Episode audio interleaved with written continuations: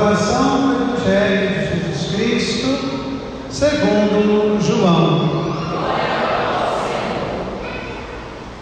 Estava próxima a Páscoa dos judeus. Jesus subiu a Jerusalém. No templo, encontrou os vendedores de bois, ovelhas e pombas e os cambistas que estavam aí sentados. Fez então um chicote de cordas e expulsou todos do templo, junto com as ovelhas e os bois. Espalhou as moedas e derrubou as mesas dos cambistas. E disse aos que vendiam pombas: Tirai isso daqui, não façais da casa de meu pai uma casa de comércio. Seus discípulos se lembraram mais tarde que a Escritura diz: O zelo por tua casa me consumirá. Os judeus perguntaram a Jesus: que sinal nos mostras para agir assim?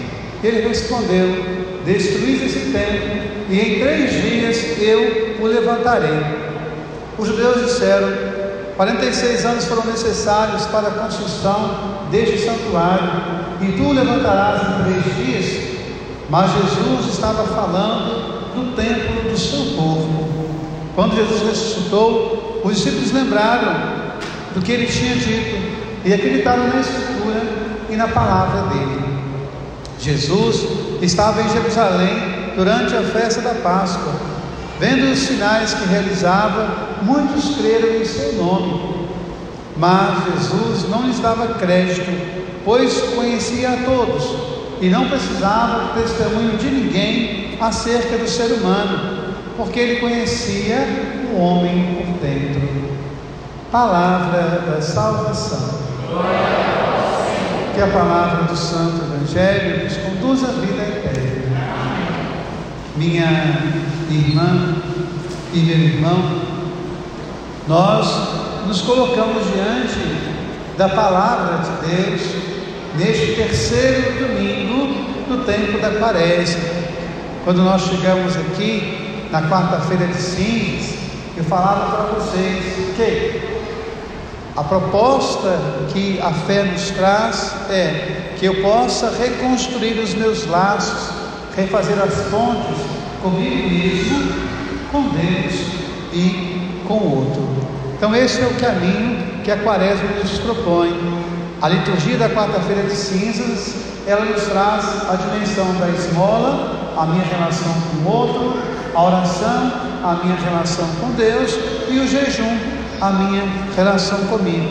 E assim ao longo da quaresma, nós vamos pensando nisso, pensando no nosso batismo, pensando na nossa conversão, pensando nessa dimensão do outro, nessa dimensão do eu e nessa dimensão divina. E hoje, quando nós temos a palavra, a palavra nos traz a receita. Ontem à tarde eu fui visitar uma amiga Cheguei lá na casa dela, a irmã estava vendo, vendo no YouTube uma receita de fazer sabão. Tenho quase 60 anos no lombo, não aprendeu a fazer sabão até hoje. Né? Para a nossa vida tudo tem uma receita. Não sei se vocês se lembram, muitos aqui devem se lembrar. Né? Há uns quatro anos eu fui ao médico e quando eu cheguei lá, o médico disse, padre, o senhor tem uma placa na coronária. O senhor precisa queimar gordura, perder peso nem cuidar da sua saúde, diminuir o seu colesterol, porque senão daqui a pouco você está com a coronária toda entupida e é caminho certo para o infarto.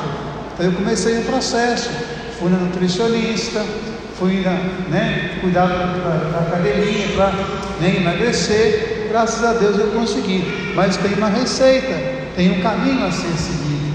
E hoje a palavra nos traz um caminho. Qual o caminho? O caminho de fazer essas pontes da minha relação com Deus, da minha relação com o outro e da minha harmonia comigo. Se eu não tiver esse caminho, se eu não buscar esse caminho, o que vai acontecer? Eu vou ser alguém adoecido.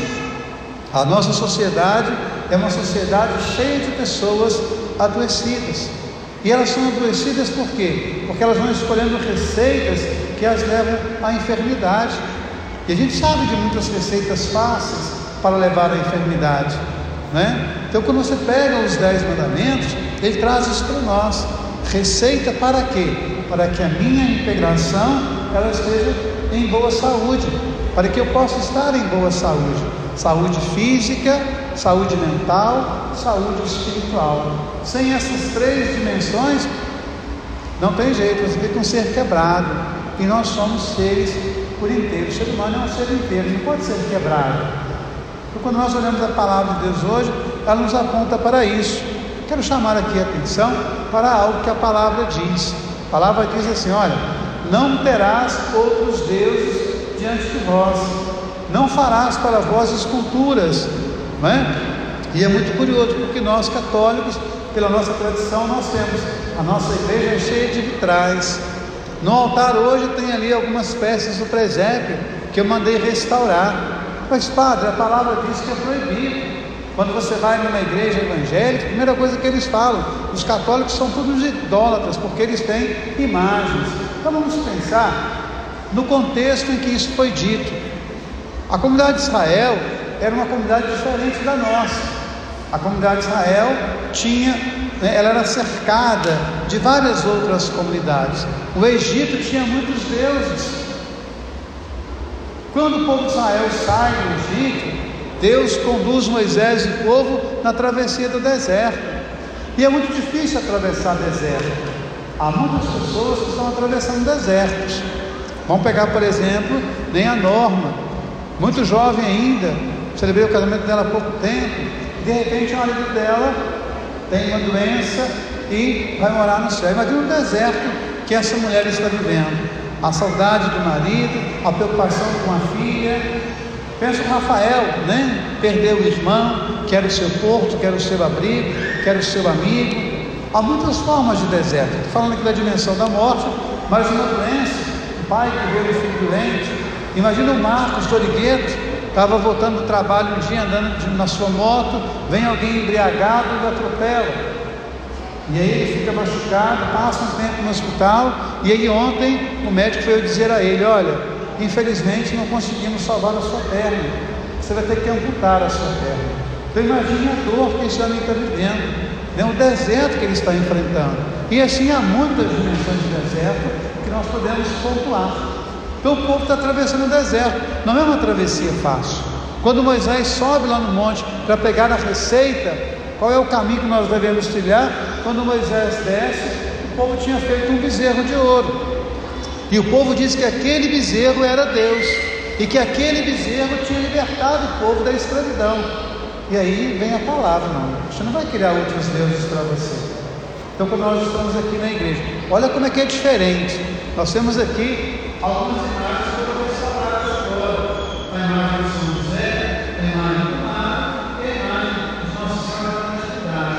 Não sei três imagens. Se algum de vocês se aproveitar essa imagem de Deus, vou pegar e vou puxar para agradar. Deus não se quer. Nem se quer imagem. Que não é Deus. Ninguém vai adorar a imagem. Mas todos nós aqui podemos olhar para a imagem e pensar: José tinha o coração de pai. Né? Esse, esse todo livro que o Papa nos escolherá São José. São José, coração de pai. Por quê? Porque se não é São José,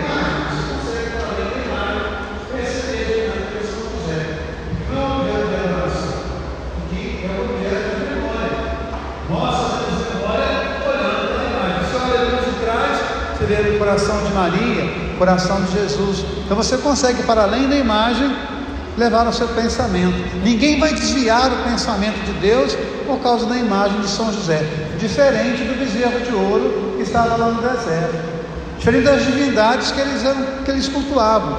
A gente pode pensar hoje: quais são as imagens que nós colocamos no lugar de Deus? Quais são as divindades que nós trazemos para nós? Tem muita gente que cultua os filhos como se eles fossem Deus. Tem muita gente que cultua o dinheiro como se ele fosse Deus. Todas essas coisas são importantes, mas uma delas pode ser colocada no lugar de Deus. Para você pensar, o que eu tenho colocado na minha vida no lugar de Deus? Será que o meu vício? Será que a minha dependência? Será que os meus projetos estão acima de Deus?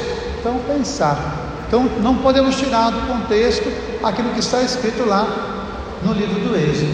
Tanto é que fala que nós devemos santificar o sábado. E nós estamos aqui hoje celebrando o domingo. Nós santificamos o domingo. Porque nós não somos judeus, nós somos cristãos. Depois eu quero chamar a atenção também do Evangelho. Quando Jesus sobe a Jerusalém, você pegar o Evangelho de Mateus, de Marcos e Lucas, eles falam de três Páscoas de Jesus em Jerusalém. O Evangelho de João fala de uma Páscoa só. Ele sobe a Jerusalém e em Jerusalém ele vai fazer algumas realizações. Primeiro, purificar o templo. É muito curioso isso, né? O que Jesus faz aqui hoje é purificar o templo. Só que, ao mesmo tempo, nós devemos pensar: quem é o templo de Deus hoje? Você é o templo de Deus. Como é que você tem cuidado da purificação desse templo? É uma quaresma, meu convite para a gente pensar como eu tenho purificado o meu tempo. E aí, embora possa parecer repetitivo, eu volto naquela dinâmica. Como é que eu posso purificar o meu tempo? Cuidando da minha saúde espiritual, cuidando da minha saúde mental, cuidando da minha saúde física. E para eu cuidar disso, eu preciso pensar como está a minha relação com meu irmão, como é que está a minha relação com o outro, como é que está a minha relação comigo. Pode parecer estranho, eu estou aqui na frente de uma psicóloga, né? Primeiro banquete tem uma psicóloga. Eu posso dizer isso diante dela sem nenhum re, re, receio. Pode parecer estranho, mas há muitas pessoas que se odeiam. Há muitas pessoas que não se aceitam. E todos os entraves da vida está aí.